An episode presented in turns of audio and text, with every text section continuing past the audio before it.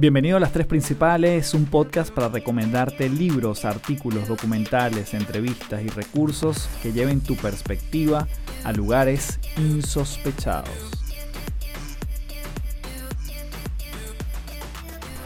Hello, hello, bienvenido nuevamente a Las Tres Principales. Mi nombre es Carlos Fernández, arroba Café del Éxito en todas las redes y estoy profundamente contento de que volvamos a conectar a través de este podcast llamado Las Tres Principales. En esta oportunidad voy a estar hablando con un gran amigo acerca del el mundo corporativo. ¿Qué pasa cuando trabajamos en una empresa? ¿Qué pasa con el mundo que se ha vuelto tan de moda como es el emprendimiento? Y en este episodio justamente quiero reivindicar ese mundo empresarial donde es profundamente válido, genuino, auténtico, que alguien se quiera desarrollar allí, que alguien se sienta bien allí y además no tenga ninguna pretensión de salir de allí. Bien sea que quiera quedarse en el mismo lugar donde está, con las mismas responsabilidades, bien sea que quiera escalar, bien sea que quiera agrandar un poco sus responsabilidades, todas esas vías son absolutamente válidos y es por eso que traigo en esta oportunidad a Rafael Bello, quien se ha desempeñado en este mundo corporativo, en diferentes organizaciones y además diferentes rubros y responsabilidades, donde nos viene a dar una perspectiva que aligera un poco la carga de tener que emprender, tener que tener un proyecto paralelo. Y de alguna forma yo quise invitarlo, primero porque he trabajado con él, porque lo conozco en lo profesional, en lo personal, y además porque la inquietud mía de hablar de este tema viene justamente porque yo he trazado ese mundo de estar empleado, de estar empleado y además tener un negocio paralelo y después estar 100% con mi negocio propio. Así que en este episodio vamos a estar justamente hablando del mundo corporativo, claramente con sus luces y sus sombras como todo, pero Rafael Bello nos viene a dar una gran perspectiva de lo que podemos hacer y las posibilidades que tenemos allí. Así que no importa si estás en el mundo corporativo o no, este episodio te va a traer muchos elementos que te van a servir para cualquier ámbito en el cual te desempeñes. Y antes de comenzar, como siempre, te extiendo la invitación para patreon.com slash café del éxito. Esa es mi comunidad en línea donde nos vemos semana a semana con contenido exclusivo, no solo de las tres principales, sino encuentros que hacemos allí con diferentes tópicos. El mes de abril estamos hablando de cosas fascinantes, desde marketing, desde las cosas que nos incomodan, desde análisis de otros podcasts, análisis de documentales, todo esto con el fin de transformarnos de adentro hacia afuera y transformarnos en paz. Así que si quieres ser parte de esa comunidad de gente que está en lo mismo que tú, www.patreon.com slash café del éxito. Y por último, no menos importante, invitarte a la edición número 5 y además la quinta, la quinta edición y la última edición que voy a estar dando durante este 2021, que es de mi programa de mentoría grupal de creencias a resultados. Comenzamos el 17 de abril, sábado 17 de abril, son cuatro sábados y vamos a estar explorando justamente lo que sucede desde nuestra mente y nuestra energía, creencias, pensamientos y emociones, hasta la, hasta la materia y lo que concretamos, hábitos, comportamientos y resultados. Así que te espero en www.metamorfosisweb.com slash DCAR. DCAR son las siglas de CAR, que es de creencias a resultados. Igualmente, los links de todo lo que te estoy mencionando lo tienes aquí en las notas del episodio. Sin más, hablándonos del mundo corporativo, Rafael Bello, bienvenido aquí a las tres principales. Bien, tenemos aquí en las tres principales a Rafael Bello. Rafa, fuerte abrazo desde Santiago de Chile hasta Ciudad de Panamá. ¿Cómo estás? Muy bien, Carlos. ¿Qué tal? ¿Cómo andas? La verdad es que muy, muy, muy a gusto de estar contigo. Muy contento de esta oportunidad. Yo tenía tiempo queriendo hablar contigo, Rafa, porque si bien en este podcast hemos traído gente que ha, digamos, forjado proyectos desde cero, ha hecho grandes iniciativas, mucha gente se identifica también con el contenido de emprender. Yo siento que el emprendimiento también se ha puesto tan de moda los últimos años que a veces dejamos por fuera lo que son las carreras corporativas, la gente que le gusta el mundo corporativo, la gente que quiere crecer allí, la gente que hoy en día está trabajando allí y no se ve necesariamente en otro lugar y te confieso que muchas veces hay gente que ha llegado a mí diciéndome, oye, café, yo siento que teniendo tantos amigos que venden algo, que están en otras cosas, yo me siento presionado por eso y no sé si hay algo que no estoy haciendo bien, ¿no?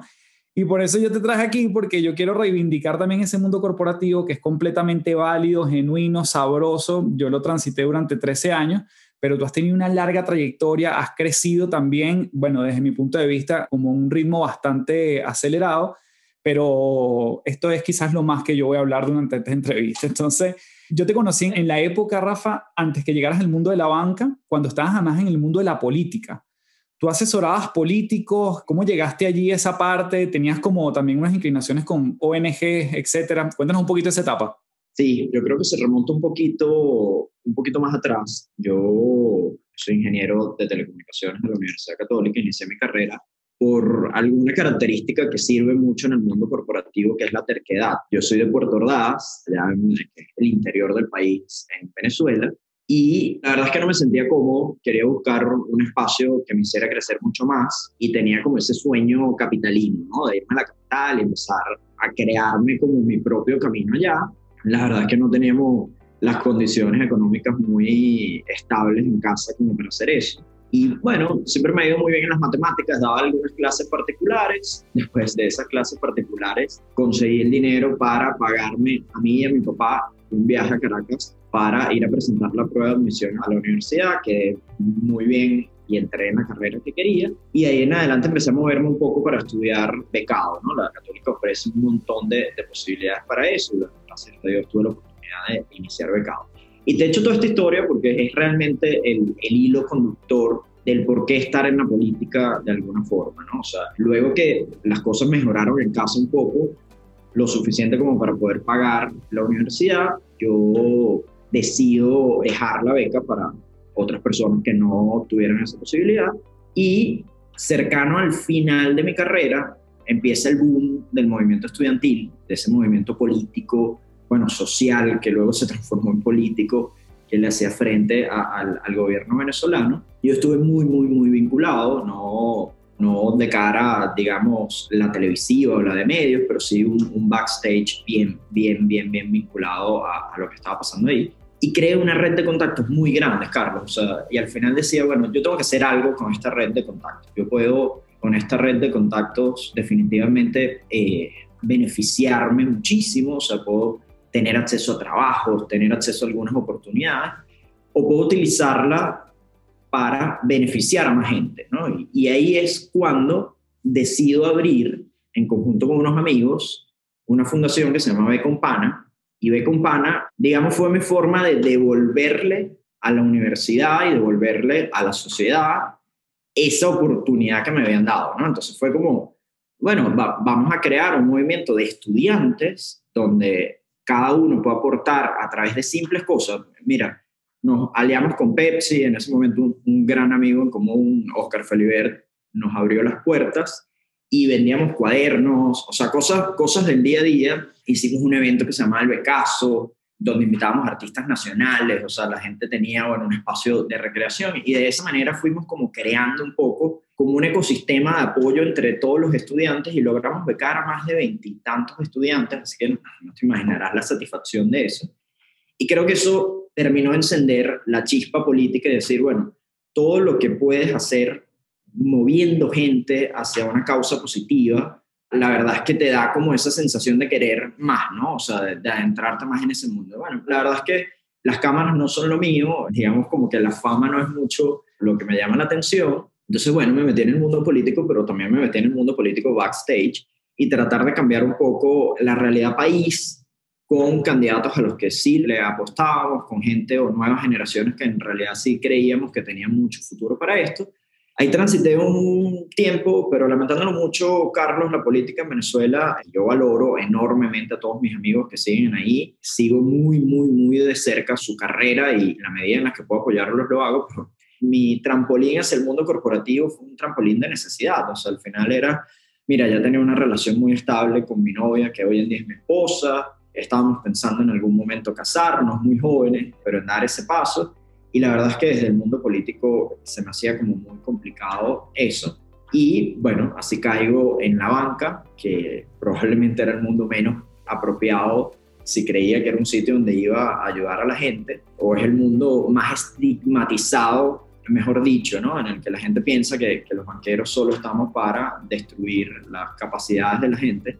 Y la verdad es que, bueno, me conseguí con un sector al que no le tenía precio y hoy, casi nueve años más tarde, me veo muy poco tentado por otros sectores. O sea, creo que desde aquí podemos hacer mucho país, mucha sociedad y la verdad es que esa es la historia del tránsito, no fue tan, no, no fue tan bonita o no hay un factor determinante atrás más que la necesidad de poder producir más dinero y mayor estabilidad económica para mí y para mi familia. Así que bueno, ese fue mi salto al mundo corporativo. Qué cool. Rafa, te pregunto por el, el hecho de ese impacto social antes de tu entrada al banco. ¿La has podido de alguna manera también materializar o drenar estando en el banco? Porque sé que igual has pasado por diferentes posiciones antes de llegar al mundo de la innovación, que ya vamos a hablar de eso. Pero si has podido como drenar eso o, o has sentido que, que, lo has tenido que colocar un poquito a un lado? Mira, hace años, hace mucho tiempo me leí un libro y te lo recomiendo enormemente que se llama La libertad del compromiso de Hernán Singh un, escritor español, que habla, habla un poco de cómo puedes ir cambiando el mundo y él, y él presenta varios esfuerzos desde el mundo de las ONGs, formales y no formales, de cómo se va cambiando el mundo. ¿no? Y en el momento que leí ese libro, era un momento como muy cumbre para mí porque decía, mira, creo que me separé un poco de mi propósito, ¿no? O sea, entré al mundo corporativo y estoy en esta carrera por hacer las cosas y ir escalando posiciones y todo esto, pero me separé un poquito de mi propósito social, que es lo que siempre me ha movido. Y cuando leí ese libro, lo, eh, eh, pude entender que probablemente estaba observando lo que estaba haciendo desde una perspectiva, no sé si errada, pero a lo mejor no desde la perspectiva correcta para mí, ¿no? O sea, y es que en el mundo corporativo, sí es verdad que participo en algunos temas de voluntariado y, y puedes apoyar a mucha gente, pero es que en el mundo corporativo tienes el impacto social directo con tu equipo, o sea, y, impactas a familias todos los días. Entonces, bueno, decidí trasladar mi impacto a una escala que cada vez se ha ido haciendo más grande. Arranqué con un equipo muy chico, con unas responsabilidades muy chicas. Hoy en día tengo un equipo muy, muy grande, casi 100 personas. Entonces, bueno, impacto 100 familias y eso es probablemente el impacto social más grande que pudiera estar haciendo en este momento. Así que no lo veo divorciado, creo que lo veo con otro, con otro foco en este momento. Me encanta.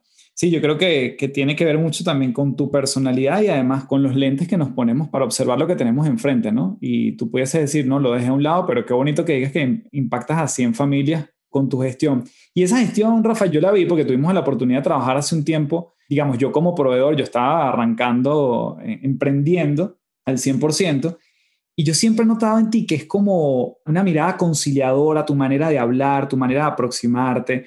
Me imagino que en la toma de decisiones también te tomas tus tiempos. No sé si eres una persona que consulta. Y justamente te pregunto todo esto porque quiero también dar luces a quien nos escucha que qué son las cosas que a ti te han funcionado de tu personalidad, de lo que tú eres, de lo que tú, digamos, no tienes que fingir ni forzar nada, que de lo que ya tienes te ha funcionado para subir en el mundo corporativo? Recuerdo esa, esa vez que trabajamos juntos. De hecho, creo que todas las personas que tuvieron la oportunidad de trabajar con la metodología del, Ego Serious Play en esa, en esa oportunidad contigo, lo, lo, hoy ya creo que ninguno forma parte de, mi equipo. Bueno, me muevo de país y todo esto, pero la verdad es que lo recuerdan con muchísimo cariño.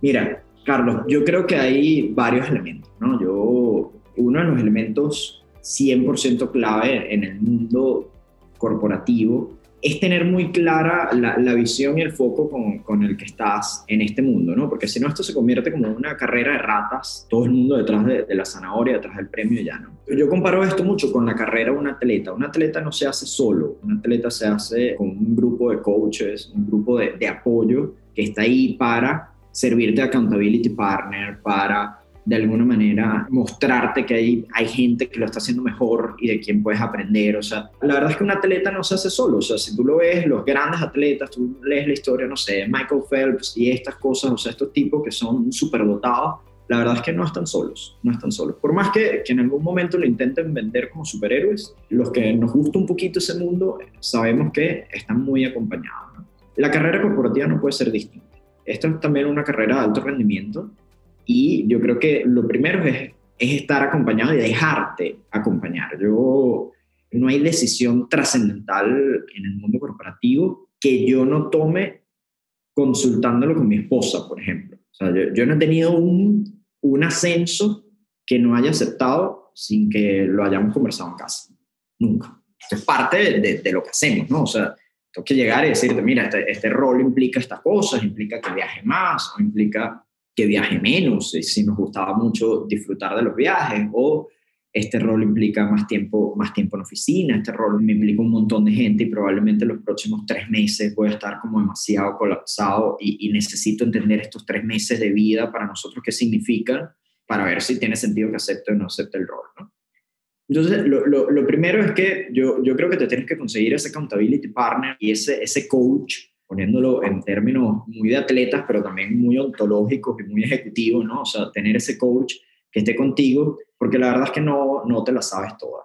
Lo otro, yo creo que tengo una, una cultura del error muy clara y no me castigo con eso, o sea, yo creo que equivocarme es parte del proceso de crecimiento. Y la verdad es que al principio, cuando comencé mi carrera corporativa, estaba mucho más joven y era muy eh, eh, intentando siempre pegarle a la perfección, ¿no? Cuando, cuando empecé a dejar ir un poco la perfección, y entendí que, que, en los errores hay una divinidad de aprendizaje enorme. Bueno, creo que también eso, eso me ha ayudado a no hacer que las cosas se dilaten tanto, o sea, tomar las decisiones, hacer que esta rueda siga rodándose adelante. Yo, yo, yo le digo a mi equipo siempre una frase, ¿no? Les digo, miren, la técnica perfecta del mundo corporativo la tendrá cada quien según lo que le haya funcionado. La que me funciona a mí es poner la pelota siempre a rodar, nunca la detengas. O sea, siempre ponga a rodar la pelota hacia adelante. O sea, te vas a equivocar, en algún momento vas a echar un pasito para atrás, pero que la pelota siempre, siempre esté en movimiento.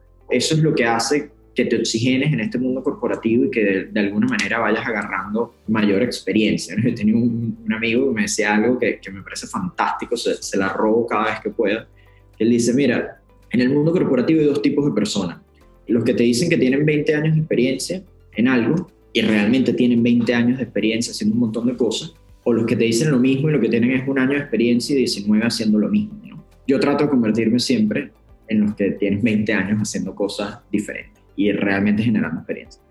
Mira, ¿qué otra cosa de mi personalidad es, Carlos? Como te digo, bueno, yo soy un tipo conciliador, aunque cuando vas subiendo en la escalera corporativa, ese es un valor que no se estima tanto, ¿no? O sea, la gente espera que el ejecutivo tome decisiones como muy unilaterales, o sea, que el decision maker sea un tipo demasiado frontal, no, no mire hacia los lados. La verdad es que yo me lo he tomado con mucha más calma, o sea, yo creo que el liderazgo siempre tiene espacio para ser humano, siempre, siempre nace de una necesidad humana y, y debe mantenerse en ese mundo yo soy un tipo que cree mucho en el trabajo en equipo. No te digo que hay momentos en donde el liderazgo situacional hace que tomes una decisión sin consultarlo, que sea un punto así. Yo creo que tampoco hay como blancos y negros, hay bastantes matices en este mundo. Pero bueno, yo creo que la conciliación también es muy clave, o sea, el, consultar, el saber que no te las sabes todas, el entender que hay talentos. Yo les decía a, a las personas que asesorábamos políticamente, yo creo que es una frase muy trillada en la política, que es rodéate de los mejores, ¿no?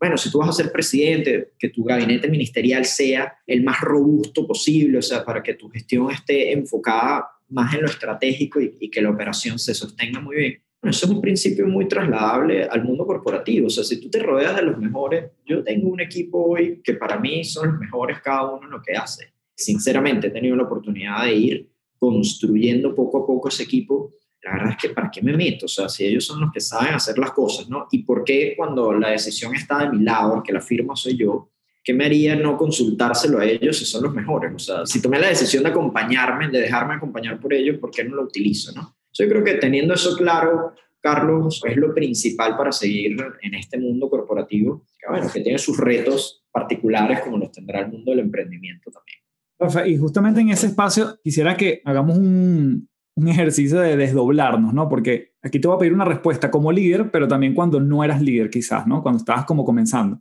Entonces, fíjate, normalmente en el mundo corporativo a veces vienen decisiones de arriba que simplemente hay que ejecutar y ya, o hay que acatar y punto. Y quizás no son las más populares o las que la gente más va a aplaudir. Como líder, ¿cómo las manejas o cómo las has manejado cuando han sucedido? Y como, digamos, una persona cuando estaba ingresando, cuando estaba en sus primeros años, ¿Cómo la manejaste? Porque a veces hay mucha tentación para crear bulla al respecto a las cosas que no son populares, a las cosas que te afectan, para entrar en el chisme, para entrar en el, en el se lo digo al otro, vamos a medio sabotear esto. Como líder y como colaborador, ¿cómo has vivido esas decisiones macro donde uno no tiene mayor injerencia? Wow, súper buena. A ver, como líder hay dos caminos, ¿no? O sea, el, el, camino en el que estás de acuerdo con esa decisión, esa decisión macro que se toma, estás de acuerdo, Y definitivamente la ejecución es muy sencillo porque es algo con lo que tú estás de acuerdo y vas, implementas y listo. ¿no? La verdad es que ahí no hay como, como mayor dolor. Y yo creo que hay que hacer un ejercicio en el mundo generalmente, desde que somos niñitos, tenemos como mucha aversión a los lineamientos. O sea, es decir, una de las cosas que más nos cuesta, que tienen niños chiquitos como yo, es poner límites y generar como ese mundo en el que, en el que dices, a ver, yo te puedo devolver una pregunta y decirte, ¿qué es para ti portarse bien? Porque seguro le dices a tus dos hijos constantemente, pórtate bien. ¿Y qué es para ti portarte bien? Bueno, para ti eso es un lineamiento que le estás dando a él, que no tiene como mayor claridad de qué significa portarse bien. No sé si portarse bien significa hablar menos, hablar más, gritar menos, gritar más, o sea, dejar de ser niño. ¿Qué, qué, qué significa portarse bien? ¿no? Entonces, como tenemos como cierta aversión a, a los límites, generalmente todo lo que alguien decidió por arriba, tú lo vas a cuestionar. O sea, cuando te toca aplicarlo. ¿no? Y una de las primeras cosas que aprendí con esto, Carlos, es empecemos a ser un poco más objetivos y veamos si esos lineamientos, en algunos estoy de acuerdo, y me hago la vida un poquito más fácil, porque aplicarlo es algo que sencillamente alguien decidió por mí, pero yo estoy de acuerdo, hubiese tomado ese camino. Eh, el problema está en cuando no estás de acuerdo, ¿no? cuando estás en una posición y no estás de acuerdo. Yo tengo un jefe que dice algo fantástico, él dice, mira, en las discusiones ejecutivas la opinión de todos vale, pero una vez se toma la decisión, esa es la única opinión que cuenta.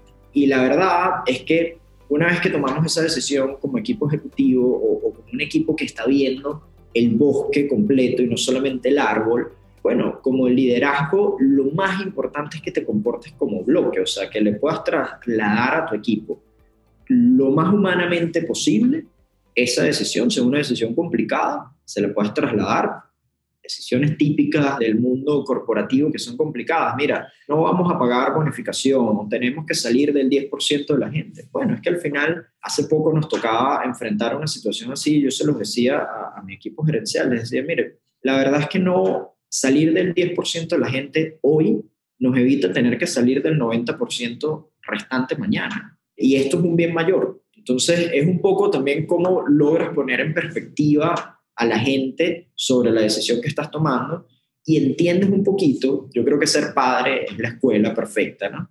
Entiendes un poquito que ese portarse bien, sin darle la suficiente ilustración al niño de qué es lo que para ti significa portarse bien, no sirve. Entonces, bueno, el trasladarle la información con suficiente contexto y suficiente información, yo creo que es lo que hace la diferencia en cómo manejarlo. Ser padre, escuela perfecta, posgrado increíble, ¿no? Ahora, como miembro de un equipo de trabajo, ¿cómo las viví? ¿Cómo las vivo? Porque yo sigo siendo miembro de un equipo de trabajo, aún estando en una posición de liderazgo. Yo, yo vinculo mucho el deporte y la empresa. Ha sido el símil o la imagen que más me ha gustado para poder entender este mundo. Hay decisiones muy difíciles, pero si tú tienes puesta la camiseta del equipo, vas a entender o vas a saber que esto es por un bien mayor, ¿no? O sea, cuando, cuando te pones la camiseta del equipo y esa decisión no necesariamente te funciona a ti, pero le funciona al equipo, entiendes que es lo mejor para el sitio en donde estás, ¿no? Eso no es fácil, o sea, eso toma mucho tiempo de madurez, pero toma mucho de cómo te lo dijeron, ¿no? Es decir, si la persona que está transmitiéndote la información solo te dice pórtate bien, eh, bueno, tú creas todo el, ruido y toda la bulla que hay alrededor. Si la persona que estás te dice pórtate bien, y para mí portarse bien es que coma sentado en la mesa, por favor no, no grites mientras el resto están hablando, vamos a escucharnos en un tono cordial, probablemente lo, lo lleves de una manera mejor. Así que la responsabilidad de cómo trasladar esto recae 100% en el líder y ir construyendo, ir ayudando a nuestros equipos a manejar esa madurez o a desarrollar esa madurez para entender las decisiones de la organización es parte de nuestras tareas. No, no viene con la persona sentada en la sillita que contraté, no está en su descripción de cargo como verían en recursos humanos. Es parte de lo que nosotros tenemos que desarrollar. No, está genial. Creo que estaban muchas luces y obviamente da para muchos más podcasts. Justamente se me prendió la luz cuando estabas hablando porque quería hacerte el interrogante acerca de esos momentos más duros que has vivido en el mundo corporativo. Esas cosas que tú dices, esto me costó hacerlo un montón o esto bueno, no estaba tan de acuerdo, fui como bloque, lo hice, pero bueno, no es de las cosas que más me gustaba hacer. Y no sé si dentro de eso, o lo ponemos como un pedacito aparte, ¿cómo has manejado cuando te toca desvincular o despedir a alguien? Entonces, pueden ser lo mismo o como dos contextos distintos. Tu situación quizás más difícil de manejar ¿Y cómo has hecho cuando te ha tocado desvincular a alguien en estos nueve años? Wow. A ver, mira, de las situaciones más difíciles, muchas, ¿no? O sea, probablemente se te vienen a la mente algunos recuerdos recientes, pero a ver, yo, yo hace poco tomé un proyecto muy grande, hace un par de años tomé un proyecto muy, muy, muy grande que venía muy deteriorado y que significaba para la empresa en la que trabajo una inversión millonaria, una inversión de un cuarto del patrimonio de nosotros, o una inversión bien relevante, ¿no? Y en ese momento cuando tomo ese proyecto, tuve que aplicar mucho lo que había aprendido en el, mundo del liderazgo. ¿no? Yo, yo, tengo una carrera que he pasado por recursos humanos, estrategia, proyectos, ahora innovación, me he dirigido medios de pago, o sea, empresas de medios de pago y todo esto. Pero tenía que aplicar un poco de algo que yo decía mucho, pero no me tocaba vivir, ¿no? que era cómo puedes influir hacia arriba, cómo puedes influir en tus pares y hacia arriba. ¿no? Cuando me toca asumir este proyecto y me dan la, responsabilidad de asumir este proyecto en la banca, yo creo que seguro tú o quien nos escucha conocerá mucho del segmento bancario, es demasiado piramidal. O sea, las estructuras bancarias son el vicepresidente del vicepresidentico, del yo no sé qué, el gerente, el gerente esto, tal. O sea, es como, yo tengo un jefe que lo dice fantástico, para servirte una taza de café hay un gerente del platico que va abajo, el gerente de la servilleta que va encima del platico, el gerente de la taza y el gerente del llenado, ¿no? Este, eso, es un poco la banca, o sea, es súper, súper piramidal. Y bueno, yo tenía en ese momento una posición gerencial, digamos, y me toca entrar a un equipo, a tomar riendas de un equipo que era ejecutivo, ese equipo, que llevaba un par de años haciendo un proyecto muy mal llevado y me toca asumir las riendas de un equipo que jerárquicamente está por encima de mí. Creo que en los primeros cinco meses renuncié como seis veces con carta formal al CEO de la compañía, hasta que al final mi coach, que es mi esposa, me decía como muy claramente, tú quieres llegar a esa posición sea, tú, tú te lo has trazado, o sea, en tu escalera corporativa lo tienes dibujado y ya te contaré esa anécdota, que quieres llegar a, a, a esa posición. Es tu momento de sentarte en esa posición y desde esa posición empezar a influir, aunque no la tengas, o sea, porque al final tú no tienes ese título, pero te están dando jerárquicamente la posibilidad de estar encima de eso. Y ver un poco si realmente estás preparado, si no estás preparado para asumir esa posición, si como decías desde hace muchos años te la merecías y, no lo habías tenido, digamos, o sea, e, era tu momento, ¿no? Fue un momento súper difícil, me peleé con gente muy querida, me reconcilié con gente muy querida, obviamente, después de esas peleas, pero bueno, aprendí que en el mundo corporativo, más allá, y, en el mundo en general, más allá de, de la posición que ocupes, lo que impera es la razón. Y lo que tienes es que estar lo suficientemente dispuesto a abrir tus oídos y escuchar sobre esa razón que no necesariamente te la da el puesto. O sea, sobre, sobre esa razón que tiene gente que no necesariamente está por encima de ti, ¿no? Entonces, bueno, aprendí a lidiar con pares, aprendí a lidiar con gente que va por encima de mí, tomando una posición, una posición de liderazgo, guiándolos a hacer o a encaminar este proyecto de una mejor manera. Y después de mucho roce, después de mucho roce, Carlos, bueno, logramos sacar un proyecto exitoso adelante, pero después de mucho roce, creo que reconocí que aunque había desde hace mucho tiempo estaba demandando una posición como esta, cuando estuve en sus zapatos dije, mira, todavía no estoy listo. Y el reconocer que todavía no estaba listo y que eso tenía como unas, digamos, unas particularidades para las que yo no estaba preparado, fue lo que me permitió no asumir desde que, bueno, coño, tengo una posición de poder y soy más chivo que tú, aunque, aunque tú tienes un cargo distinto y yo soy el que te estoy mandando en este momento, no asumirlo de esa forma, sino asumirlo de una manera súper colaborativa y decir, esta es mi oportunidad, de tener al tipo o a los modelos de posiciones a las que yo quiero ir trabajando conmigo. Esta es mi oportunidad de absorber todo lo que puedo, ¿no? Entonces fue como un momento fantástico de retroalimentación, de que ellos se vieran guiados por alguien que probablemente tiene la estructura, el, método para llevar adelante un proyecto y yo asumir todo lo que necesitaba para en algún momento optar a una posición como las que ellos ostentaban. La verdad es que fue un ganar-ganar, fue darle la vuelta, pero te digo, fue un proyecto de dos años, a mí me tomó seis meses entender mi rol en esto y darle la vuelta y empezar a agarrarle ritmo. Entonces, ahí yo creo que conecto con algo muy clave de estos momentos difíciles que en la escalera corporativa o en el mundo corporativo, como en la vida en general, tienes que darle tiempo al tiempo. O sea, las cosas no pasan de inmediato. O sea, el, tú no puedes pasar toda tu vida pensando que el mundo te debe cosas o que la organización te debe cosas. O sea, la verdad es que el tiempo o el aprendizaje se va a generar en los momentos que tiene que generarse siempre y cuando tú estés abierto y dispuesto a eso. Entonces, momento muy difícil, creo que así lo logré manejar.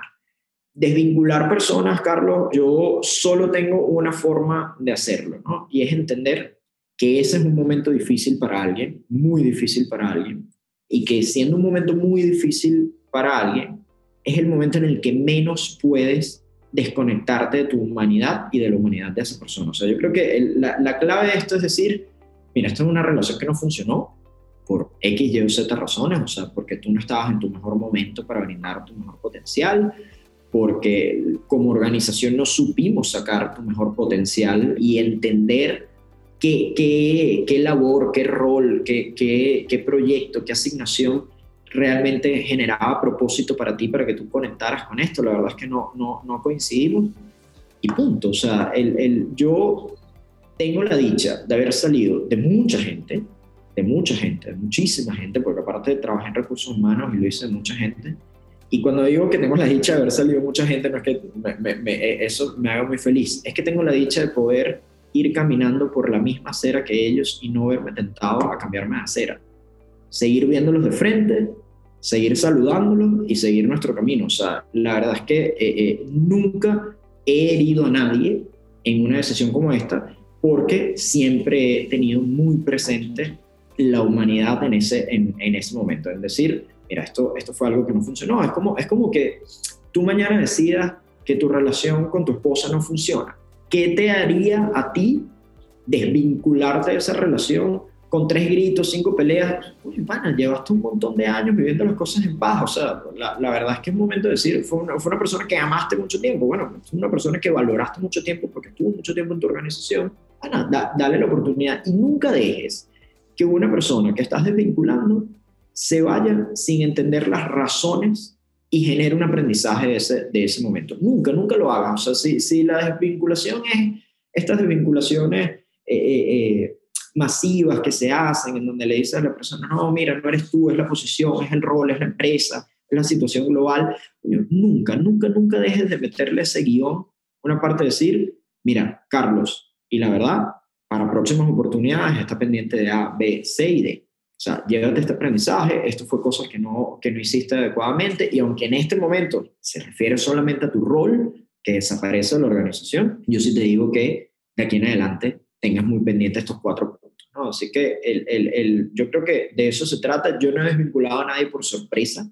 Yo por, por, por método tengo one on one con mi equipo, digamos, todos los trimestres y a demanda los que se necesiten pero yo no he desvinculado a nadie por sorpresa. Si hay alguien que llega aquí a una oficina y sabe que va a salir ese día, él lo sabe, él lo sabe, él lo tiene muy claro. Lo tiene muy claro porque tenemos mucho tiempo hablando. Claro. Me parece genial porque justamente ese feedback continua permite que la gente no se lleve ese baño de agua fría ¿no? en algún momento específico. Rafa, y justamente hemos hablado del crecer en una empresa, del crecer, del ascender, de la escalera, del apuntar alto, de, bueno, lo que tú de alguna forma has decidido. ¿Qué pasa seguramente te has topado con gente en tu equipo, en otros equipos, que está en la organización, digamos, está contento, pero no quiere más. Es decir, no quiere ascender, no tiene esa ambición necesariamente, que eso no es ni bueno ni malo, simplemente que está bien donde está, eso le permite tener un estilo de vida que él le acomoda, le permite, no sé, tener más flexibilidad con su familia, salir a una hora estipulada, planificarse, cualquiera que sea la razón. Simplemente no quiere necesariamente más. Y por otra parte, puedes tener alguien que es avasallante, o sea, quiere todo para allá y quiere todo más rápido. ¿Cómo manejas esos dos quizás extremos en un equipo de trabajo? Mira, yo soy un poco del segundo caso, ¿no? De los avasallantes y que quiere más. Entonces, la verdad es que la primera vez que me tocó toparme con alguien que no quería más fue aquí en Panamá. Y no lo entendía. Yo creo que los, los venezolanos somos como muy ambiciosos, en, en el bueno y en el mal sentido de la palabra también, ¿no? Muchas veces siempre queremos más, siempre estamos como con esa inconformidad absoluta sobre, sobre las cosas que tenemos, ¿no?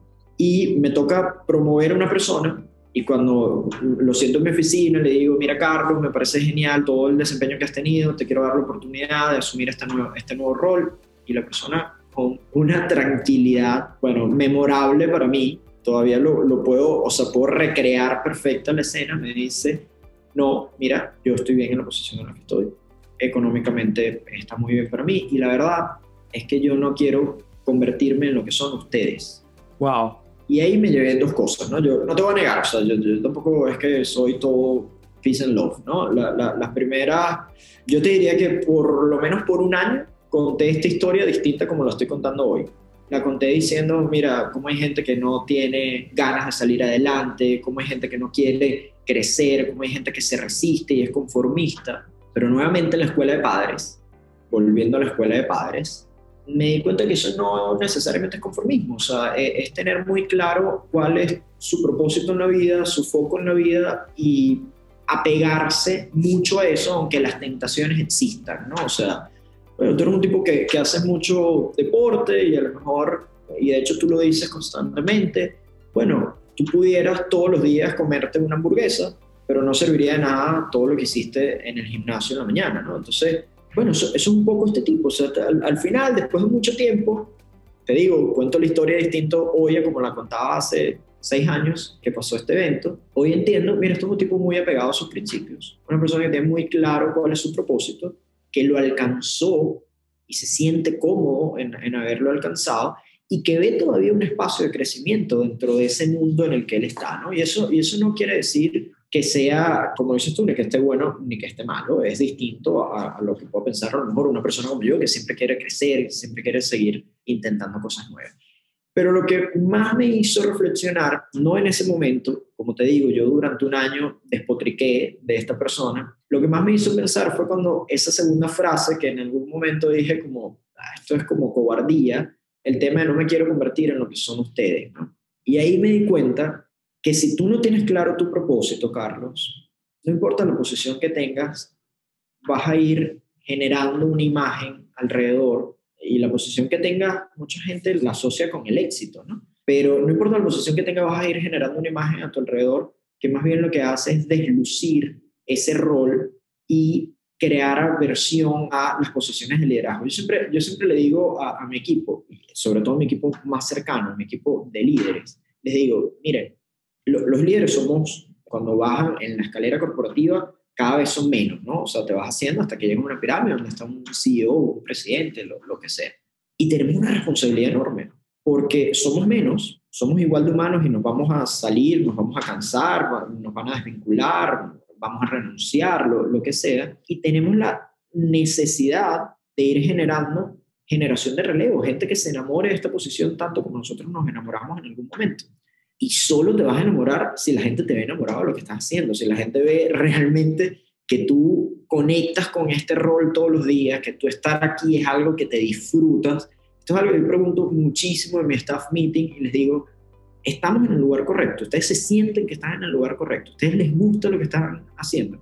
Porque si les gusta lo que están haciendo y sienten que están en el lugar correcto, un rato malo lo pasa cualquiera. Ahora, si tú no te gusta lo que estás haciendo, no te sientes en el lugar correcto, mira, es que pasa una lluviecita y ya tú crees que es un vendaval, ¿no? Y, en, este, y en este momento, en este 2020, 2021, que, que es una locura, crisis global, estar en el lugar correcto y sentirte a gusto en ese lugar es clave para no perder el foco, ¿no? O sea, para no, no sucumbir ante cualquier lluvia que nos haya caído. Entonces, la verdad es que es un proceso bien complejo, pero es parte de nuestra responsabilidad ir enamorando a la gente de que definitivamente conecte con este rol de liderazgo. El rol de liderazgo es un rol bellísimo, es, un rol, es un rol de aprendizaje continuo, es un rol de poder irle transmitiendo a la gente lo que tú has ido aprendiendo, no para modelar a más Carlos y más Rafa, sino para que la gente descubra su propio potencial y lo pueda explotar y tengamos más José y más Pedro y más Diana y más Luis que estén haciendo cosas eh, eh, cada vez más interesantes. Así que yo soy de ese perfil 100%. O sea, mi esposa me dice, mira, no, no debe haber empresa que soporte tu ritmo, porque tú todo el tiempo, mira, Carlos, yo tengo nueve años en la empresa en la que estoy actualmente y he pasado como por 10 posiciones. O sea, he hecho de todo en este tema y me ha tocado gente como yo. Es parte fantástico porque, bueno, conectas muy rápido te ves al espejo de inmediato y dices, wow, yo soy demasiado intenso. Este, y puedo cansar demasiado. porque te cansa, ¿no? efectivamente, la vasallante cansa, cansa muchísimo. Una, una de las cosas claves que he usado para esto, que aparte lo usé yo muchísimo, lo uso todavía, que digo, mira, el momento de crecer no está como determinado, no es que tú pasas un año en esta posición, seis meses en esta, o esas cosas que se inventan recursos humanos, que tú antes de seis meses no puedes cambiar de rol porque no sé qué. Esto, eso la verdad es que no hay ciencia exacta, ¿no? Yo le digo a mi equipo, esto, esto es como las artes marciales. Cambiar de cinta en karate, en judo, lo que sea, eso, eso no pasa por tiempo. O sea, no es que yo en seis meses cambio de blanca a amarilla, en tantos de, de, de amarilla a verde. Eso pasa por desarrollar capacidades. Una de las cosas que más me funciona a mí es ver mucho a la persona que tengo arriba, comparar sus decisiones y la decisión que hubiese tomado yo estando en su lugar. Wow. Vamos a repetir eso otra vez porque eso me parece crucial. No, tal, cual. O sea, es ver a la persona que tienes arriba, comparar sus decisiones y ver qué hubieses hecho tú en su lugar, qué decisión hubieses tomado tú en su lugar. Y lo hago desde que era el analista uno que tú conociste con tu emprendimiento. O sea, es ver qué pensaría mi jefe en este momento. O sea, qué decisión tomaría esa persona, qué decisión tomo yo. Si hay coincidencia, parece que vamos por el buen camino. Si ese jefe yo lo considero como un modelo. Si no hay coincidencia, me queda mucho por aprender.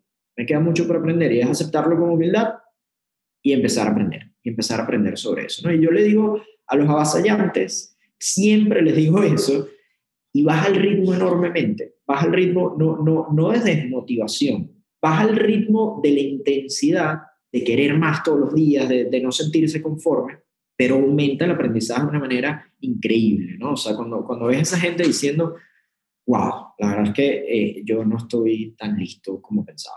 Esto yo no lo hubiese hecho así, eh, como lo manejaste fue... Yo tengo un caso de una persona que es súper avasallante, que sabe mucho, que cree que sabe más de lo que, de lo que realmente sabe esto, ¿no? Y en unas vacaciones le dije, mira, ¿sabes qué? Quedas a cargo de mi puesto. Y me fui, me fui un mes. Cuando llegué, lo primero que me dijo, vamos a hacer un review de, de, cómo nos había ido, lo primero que me dijo fue, wow, la, la, verdad es que no tengo, no estoy listo para esto. Esto es muy agotador, no sé cómo lo manejas, entiendo que no es solo, no es solo cerebro, o sea, no es solo capacidad cognitiva, o sea, hay, hay un montón de cosas más.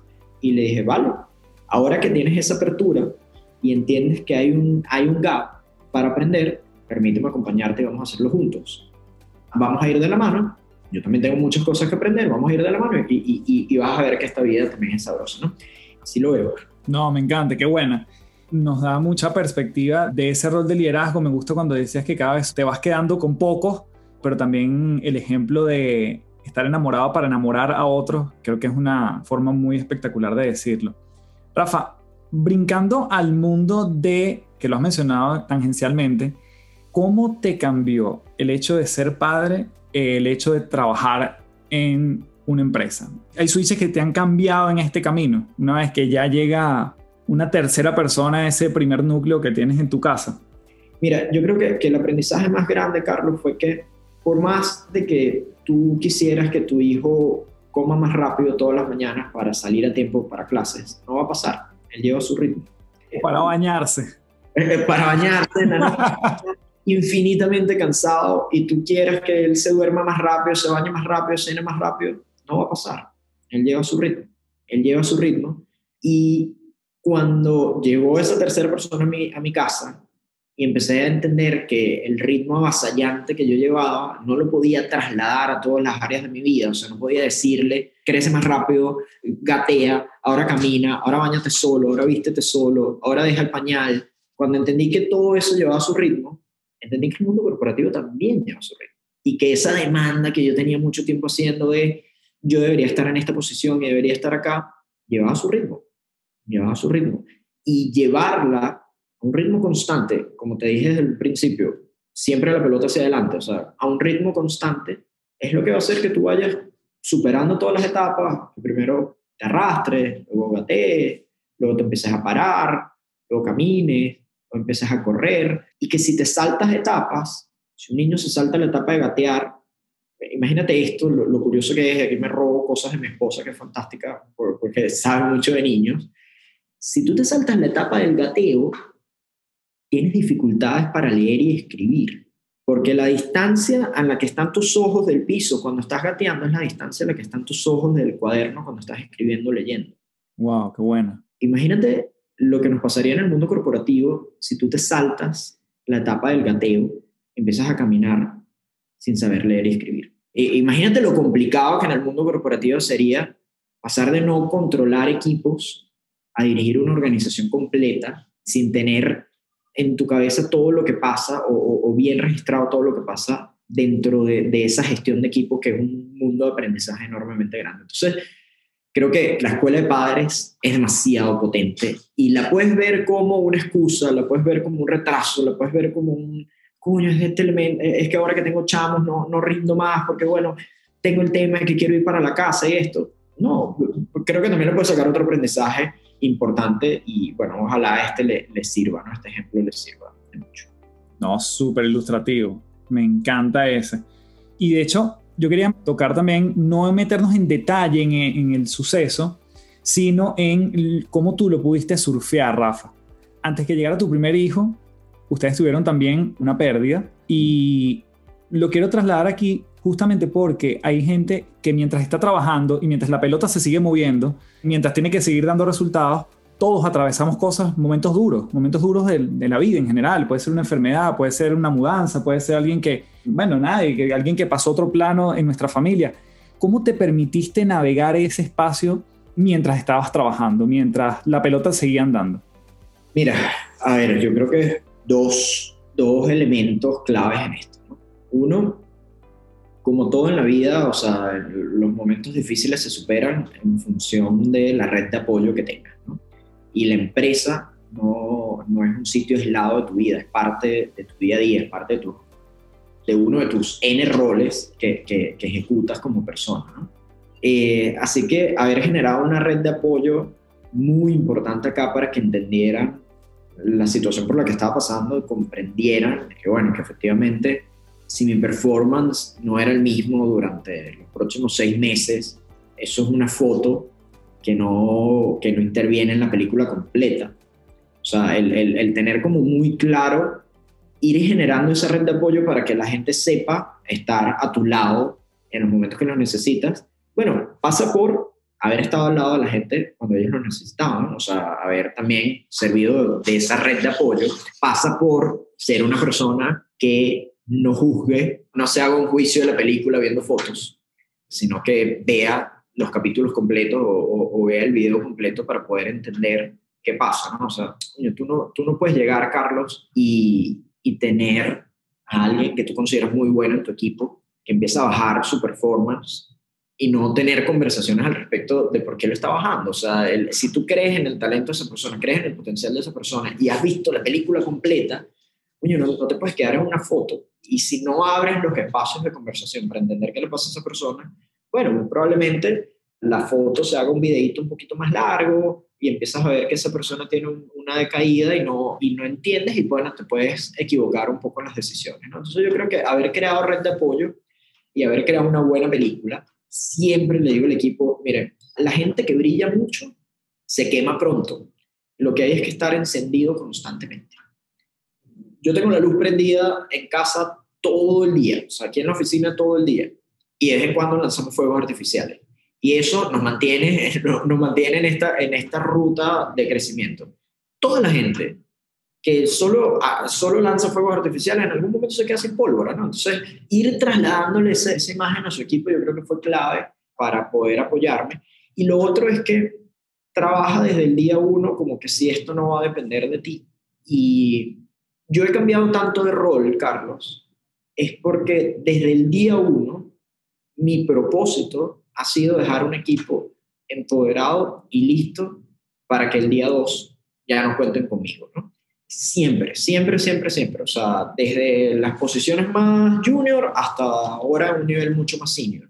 Y yo creo que haber dejado un equipo preparado para operar sin mí fue lo que me permitió aislarme un tiempo importante, sin que la organización viera algún efecto, porque bueno, también hay, que ser justos en esto, ¿no? O sea, yo sé que los directivos pueden decirme, yo creo bastante Rafa, considero muy bien su, que su película es bastante buena y que esta foto es muy mala, pero si la gestión se desploma, bueno, también hay, hay temas ahí importantes por hacer. Entonces, yo creo que haber dejado una gestión que pudo vivir sin mí durante un par de meses que estuve fuera, habla también de, de cómo nos fuimos preparando para esto. ¿no? Y, y, yo creo que es la clave, o sea, que, que la gente se vaya, la gente tenga muy claro cuál es su propósito. Y yo se lo digo a mi equipo constantemente. Le digo, mira, yo cuando entré a esta organización, dibujé como a la semana de estar en esta organización, yo dibujé en un, en un post-it que tenía en mi oficina, desde el puesto en el que estaba, que era un entry level, hasta el puesto de CEO, cuántos escalones me faltaban para llegar allá, ¿no? Ese papel me acompañó de Venezuela acá y me acompañó en cuatro mudanzas de oficina y en una se perdió. De hecho, tuve seis años con ese papel, se me perdió hace tres años. Pero tengo la foto muy clara. Lo que no se me ha perdido es la foto ni el foco hacia donde quiero llegar, ¿no? Y el tener eso dibujado me ha permitido, yo le tenía con tiempo, yo llegué a ser tan arrogante que le puse tiempo, ¿no? Y lo hice en lápiz, porque sabía que podía equivocarme.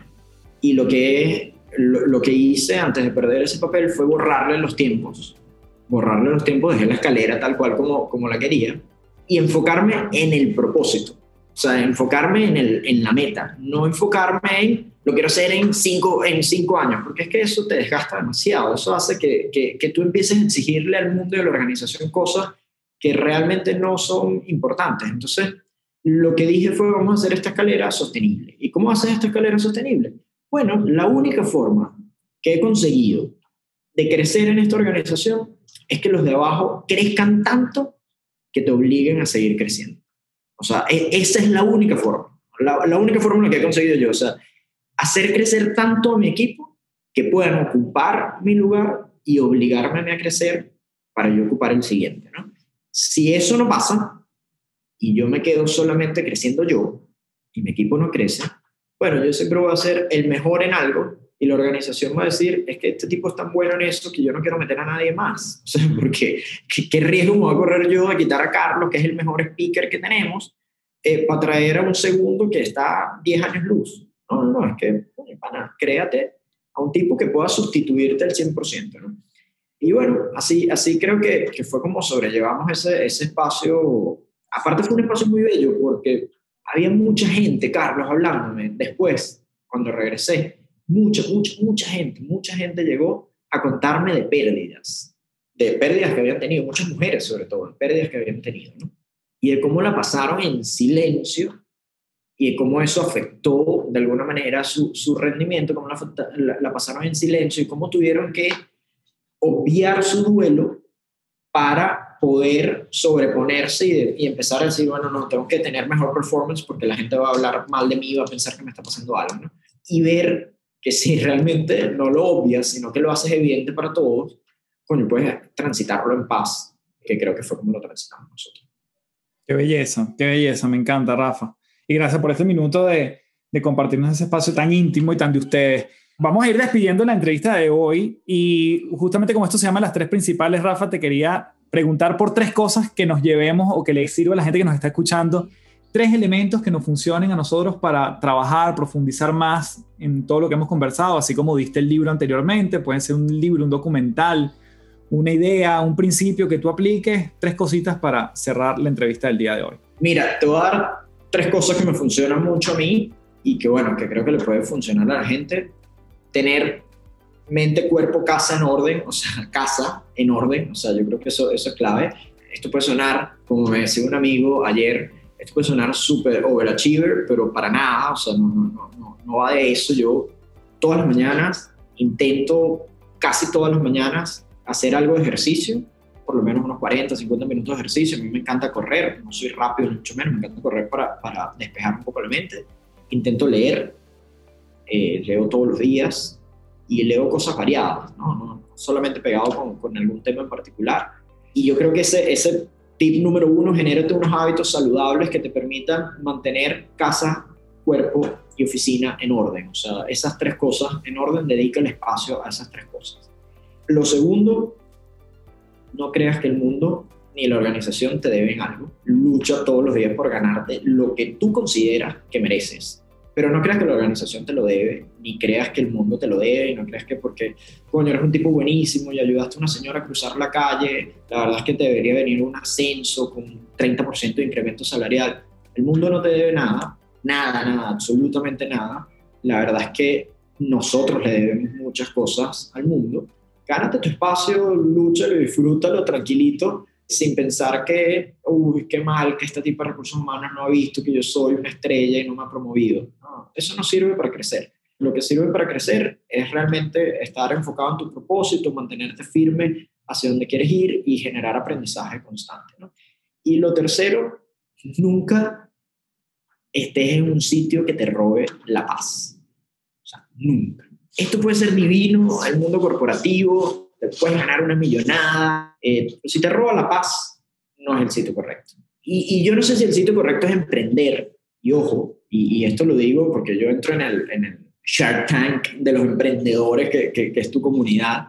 Yo no sé si eso es emprender. Yo no sé si emprender, y es, y es lo que deberías preguntarte también, si emprender te roba la paz y no sabes cómo pagar las cuentas y estás todos los días preocupado y no te llega un nuevo cliente y sientes que el fulanito que también tiene una cuenta parecida a la tuya le va mejor que tú y tiene mejor, no sé, mejor engagement, Esto, estos términos fantásticos que se usan. ¿no?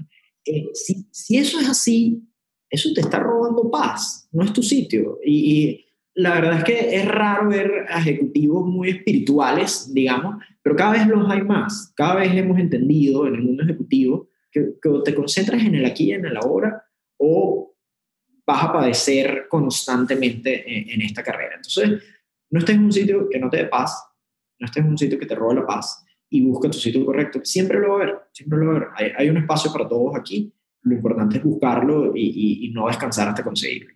Rafa, profundamente agradecido de este tiempo que le dedicaste al podcast gracias en mayúscula. Creo que próximamente te voy a estar contactando porque también creo que en este podcast el aporte de tu esposa con toda su iniciativa de maternidad y todo el movimiento que lleva a cabo, también creo que va a ser bien interesante. Así que por ahí nos vamos a estar contactando. Te mando un abrazo muy fuerte.